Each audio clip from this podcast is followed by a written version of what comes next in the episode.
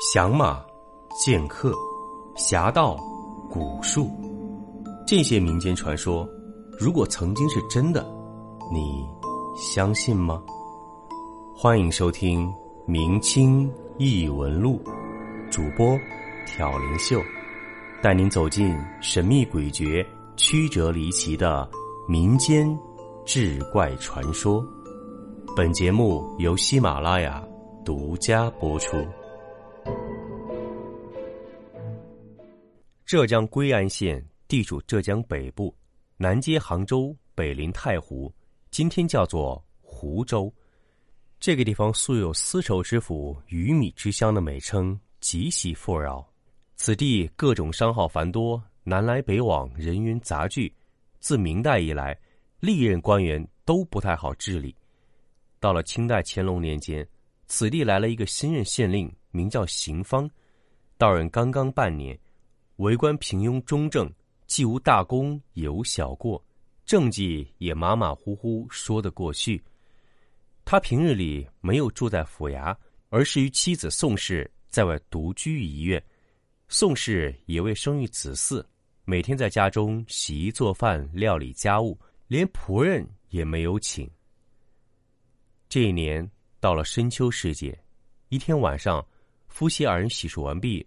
早早便上床休息了。到了半夜，他们睡得正香，忽听一阵砰砰之声，从梦中惊醒。夫妻俩支起耳朵，仔细聆听，感觉是有人在外面使劲敲门一样。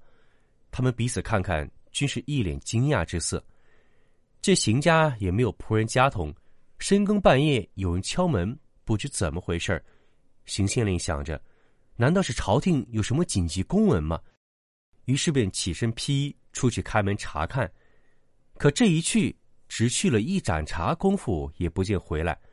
妻子宋氏在床上感到有些奇怪，难道是有什么急事儿？丈夫出门而去了？可即便如此，也应该和自己先说一声啊！她实在放心不下，便想披衣下床出去寻找丈夫。可刚刚坐起身，就听吱呀一声门响，抬头一看，丈夫已经推门而入。宋氏见他回来，这才放下心来，急忙问道：“是府衙有什么紧急公文吗？”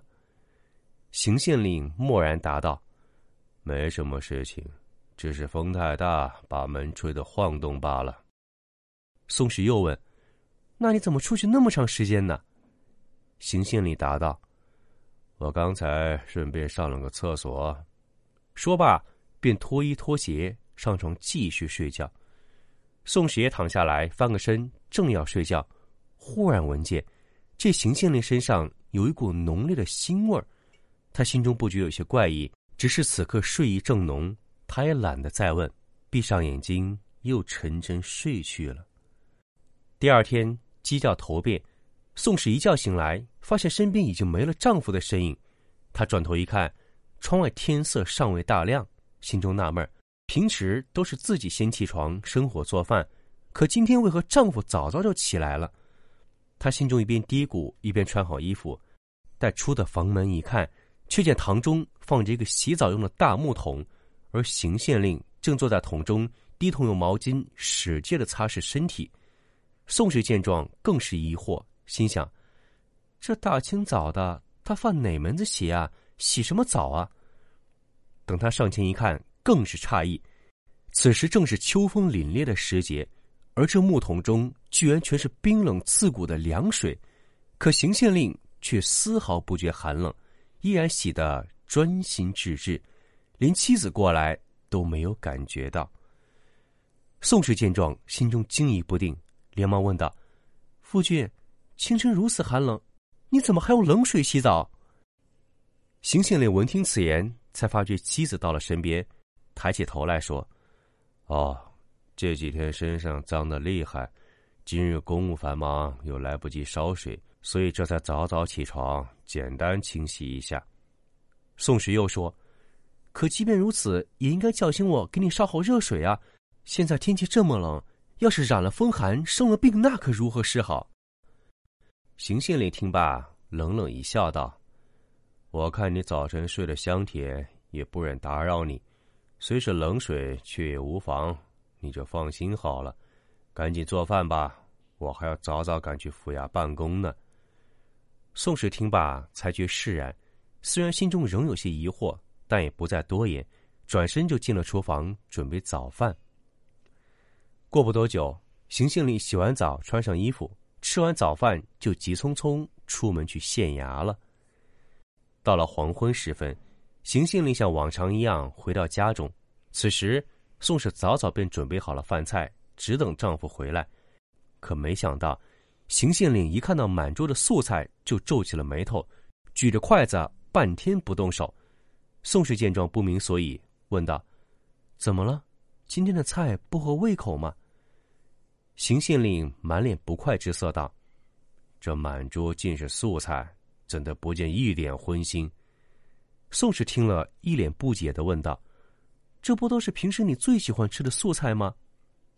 邢县令听了，抬头看他一眼。冷冷道：“我现在换口味了，喜欢吃些荤的。”宋氏听得此言，心中觉得诧异。夫君平时一向喜欢吃素，怎么突然换了口味了？于是说道：“啊，这样，我现在去做。你要是不喜欢素菜，家中有点腌肉，我这就去做了。”说完，回到厨房，切了一块腌肉，炒好之后，端到了桌上。邢信烈更不多话。拿起筷子就开始大快朵颐，不一会儿就风卷残云，吃了个干干净净。而那几盘素菜却一筷子都没动。宋氏心中虽感疑惑，转念一想，莫不是天冷肚饿，丈夫缺点油水？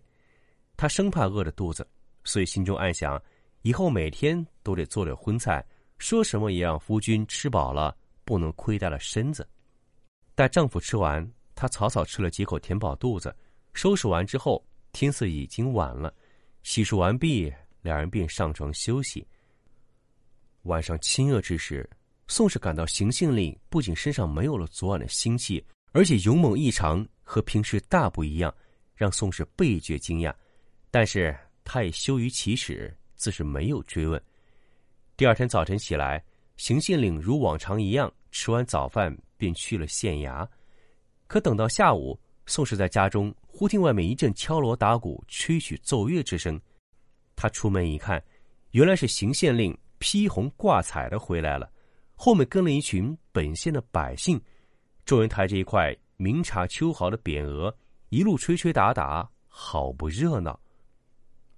原来，这归安县有一桩棘手的陈年旧案，此案经历多年，数位前任县官都无法断案，闹得沸沸扬扬，路人皆知。可没想到，今天邢县令却一断而绝，不仅结案合情合理，控辩双方也了无异议。一时之间，全县百姓都以为遇见了青天大老爷，于是便送了一块大大的匾额过来。宋氏见丈夫如此英明神武，自是心花怒放，当下杀鸡沽酒，将丈夫每每犒劳一般。从此以后，虽说这邢县令饮食习惯和平时不太一样。宋氏与他同眠之时，偶尔还会闻到一丝腥气，但除了这些，倒也没有其他异常。宋氏便也逐渐习惯了。再加上这邢县令平日里断案如神，以至于归安大治，路不拾遗，老百姓都对他赞不绝口。如此过了三年，有一天，下人来报，龙虎山天师府的张天师有事将要经过归安。大家应该都知道，天师是世袭的正一道领袖，也就是道门宗坛正一道龙虎宗各代传人的称谓。历届天师都是道行深厚、神通广大之人，专能降妖伏魔、驱鬼辟邪。自唐代起，历朝历代都接受朝廷封号，地方官员知道天师经过，是要专门前来迎接的。归安县的县城听说。天师马上要到了，急忙请邢县令沐浴更衣前去迎接。可邢县令一听张天师来了，不仅毫无喜色，反而告诉县城自己头疼体热，推脱身体不舒服，今天就不去了，让县城带他前去迎接。说完便要回家休息。县城几次劝说无用，眼看此时天师的车马就要到归安城外了，无奈之下。只好自己带了几个衙役赶去迎接。等几人到了城外一看，已是人头攒动。原来老百姓听说天师要来，倾城出动万人空巷，早就密密麻麻的站在路两边夹道欢迎了。此时，张天师的车轿已经到了此地，看见县城带着几个衙役匆匆忙忙赶过来迎接，老百姓不由一片哗然，心说：这张天师到了，怎么县令不来？只派几个下属来迎接，这是对天师的大不敬啊！若是怠慢了天师，恐怕会给本县惹来祸端。正在一片议论声中，张天师走下了车来。只见他中等身材，长脸阔眉，头戴道冠，一身杏色长袍，双眼精气内敛，三缕长髯，左手拿着一柄拂尘，一派仙风道骨的模样。县城见状，急忙上前躬身作礼道。不知天师驾到，在下有失远迎，还请恕罪才是。天师尚未说话，他身后一个手拿宝剑之人却上前大声喝问道：“你家大人如何不来迎接？”此时，天师一摆手道：“罢了，我知你家大人身体不适，所以现在要亲自登门拜访，顺道给他去病疗伤。”周围百姓一听此言，都大为诧异，交头接耳，窃窃私语。而县城和几个衙役更是面面相觑，不知天师葫芦里卖的什么药？难道说是行县令清正廉明之声远播于外，以至于张天师都被他惊动了，要屈尊亲自给他治病吗？县城正要发问，又听得张天师道：“之前我还没到归安地界的时候，就看见这个地方妖气冲天，掐指一算，方才知道缘故。”随即问道。行县令的家眷可在此地？宋氏正挤在人群中看热闹，连忙走出来答话。天师问宋氏：“你可记得三年前那个晚上风吹门响之事吗？”宋氏一听，大感意外，想了半天，方才记起，当即慢慢点了点头，满脸疑惑的看着天师。天师又问道：“当初你丈夫去开门，回来之后可有何异常之事？”宋氏想想，又说：“其他倒也没什么，就是有时候能闻到身上有很浓的腥味儿，而且他以前喜欢吃素，现在喜欢吃荤，每天无肉不欢，精力也比以前好多了。”天师道：“这就是了，你可知道，现在的行县令其实并非你的丈夫，而是黑鱼精所化。你原来的丈夫已经在外出开门的时候。”被他吃掉了。此话一出，宋史及一干人等都是大为惊讶，对天师所言觉得难以置信。可想这天师也不会说假话来骗他们，一时个人心中将信将疑。张天师见众人脸上都是惊疑之色，便说道：“我知道你们心中未必肯信，你们不妨在门前掘地三尺，如我所料不错，行县令的尸骨。”还埋在那里。说完，便命令县城指挥几个衙役找来铲子、锄头往下挖起来。刚挖了不到三尺，就见一块白森森的骨头从泥土中露了出来。再挖下去，白骨越来越多。除去泥土后，发现是一个人的完整尸骨。从身材上来看，和邢县令非常像。宋氏一见，大惊失色，急忙上前细细查看。他发现。这具尸骨的指骨上还带着一枚玉指环，宋氏当即惊骇欲绝。原来，这枚玉指环本是邢县令家传之宝，可最近三年却从未见他戴过。宋氏为此还曾经问过他，邢县令说是不小心丢了。可为何此刻这枚玉指环却出现在了土里？宋氏在回忆起两人近三年来的一些细节。越想越觉得疑窦重重，心中对天师所说再无怀疑，直到眼前这具白骨必如天师所言是真的行县令。想着夫君惨死，自己却一无所知，还和妖怪生活了三年，当即泪如泉涌，扑通一声跪在天师面前，泣不成声道：“想不到我夫君居然被妖孽所害，这三年来我与之共处一室而不自知。”幸亏天师用大法力慧眼辨妖，指点迷津，只可怜我夫君死得如此之惨，还请天师大发慈悲，为我做主，除掉这个妖怪，也让我夫君沉冤得雪。张天师见状，急忙上前扶起宋氏，对众人说道：“我此次经过归安，正欲除此大害。但凡要斩妖除怪，都必须要仗着纯阳真气和天雷之法才可以。此怪成精日久，道行颇深。我虽有符咒法术。”却还是需要有根气的县官相助才行。天师说完，从怀里掏出一个小铜镜，众人看去，这面铜镜背面锈迹斑斑，满是篆字，也不知是什么内容，一看就是上古之物。天师把这面铜镜交给宋氏道：“此为异仙镜，乃我历代祖上所传。你现在拿着此镜满县去照人，凡是有人在里面能照出三个影子的。”他就是仙官了，只有他才能帮我降服此怪。此时，几乎全县百姓都聚集在此处，耳听县衙出了妖怪，都想看看到底怎么回事儿县城命令众百姓排好队伍，让宋氏手拿铜镜，挨个照了过去。这一照就是四五个时辰，宋氏直照到眼花手乏，也没找到那个有三影之人。他正在沮丧。忽然，有个七八岁的小孩跑上来，对着镜子左顾右盼。原来，他在人群后面看到宋氏拿镜子照人，以为是什么好玩的东西，所以跑上前来想看看镜子到底有什么古怪。宋氏正在挥手让他走开，忽听那个孩子拍手笑道：“果真好玩！这镜子里居然有三个我啊！”宋氏一听，心头大震，连忙向镜中看去，果然，镜子里照出了三个孩子的身影。宋氏见状。按照谢天谢地，终于找到天师所说的仙官了。莫不是夫君的在天之灵保佑？否则，这孩子怎么这么巧自己走上门来了？于是他赶紧拉住孩子，一边派人去禀告天师，一边让县城问在场的百姓这是谁家的。问了半天，有户姓杨的人家上来说是他们家的孩子，小名小雨。此时，天师正在县衙休息。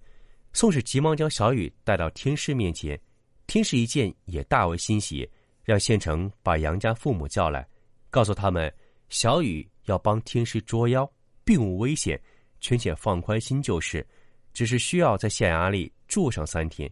说完，又让县城给他们家一点银两。这杨家夫妻一听要帮天师除妖，既没风险，还有银子，自然满口答应。于是小雨便在县衙中住了下来。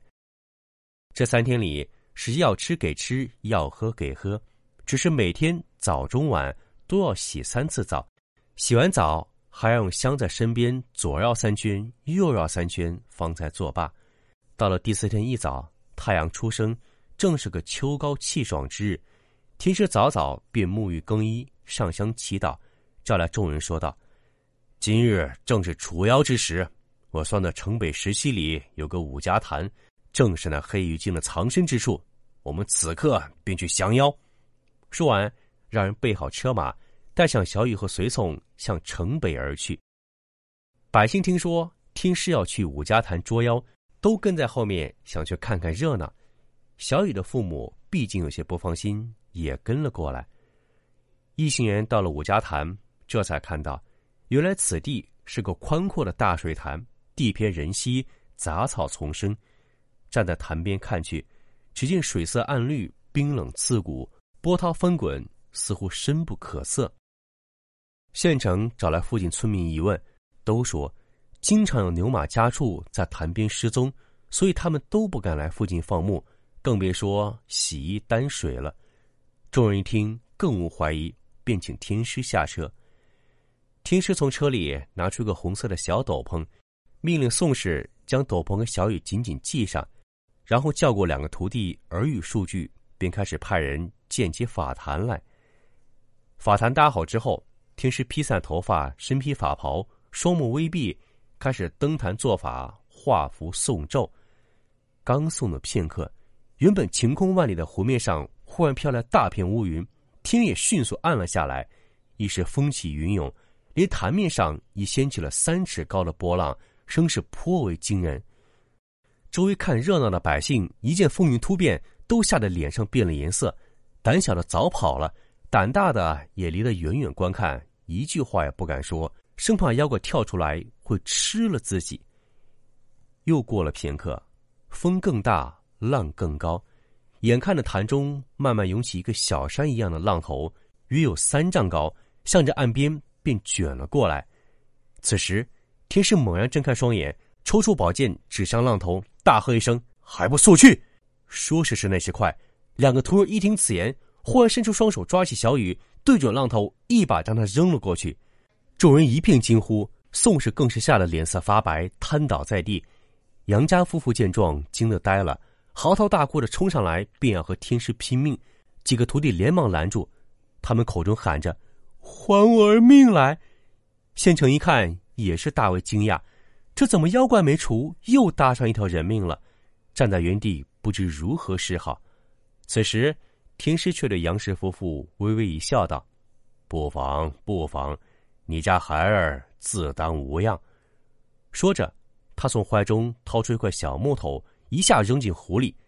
只听天空中雷声大作，紧接着一道长长的闪电从天空划过，闪电一道接一道，足足七道闪电接连不断，都劈向了潭中。电闪雷鸣之后，众人突然发现一个红色的小小身影站在了浪头之上。众人定睛一看，这红色身影不是别人，正是小雨。只见他双目紧闭，一动不动，也不知死活，一双手左右环抱，好像怀中有什么东西。眼看着浪头越来越矮，到达岸边，刚好把小雨送上岸来。此时已经云散日出，杨家夫妇抢上前去，却见小雨全身没有一点湿的痕迹，手中抱着一个小水缸，缸中有一条一尺长的黑鱼正在水里游动。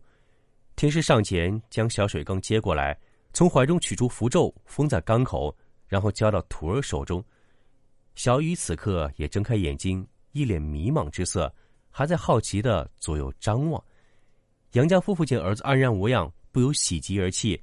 宋氏在旁也缓过神来，忙问小雨是怎么回事小雨结结巴巴的说：“我刚才昏昏沉沉的，像睡着了。”迷迷糊糊间，有个金甲神把这个缸放在我手里，其他的我就不知道了。众人听罢，这才由衷佩服天师的法力高强。此时，天师对众人说：“此怪罪本当斩，但我念他治理归安颇有善计，故饶他不死。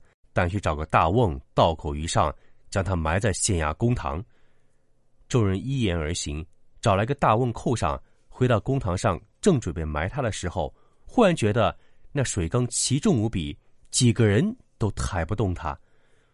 天师见状，上前大喝道：“孽畜！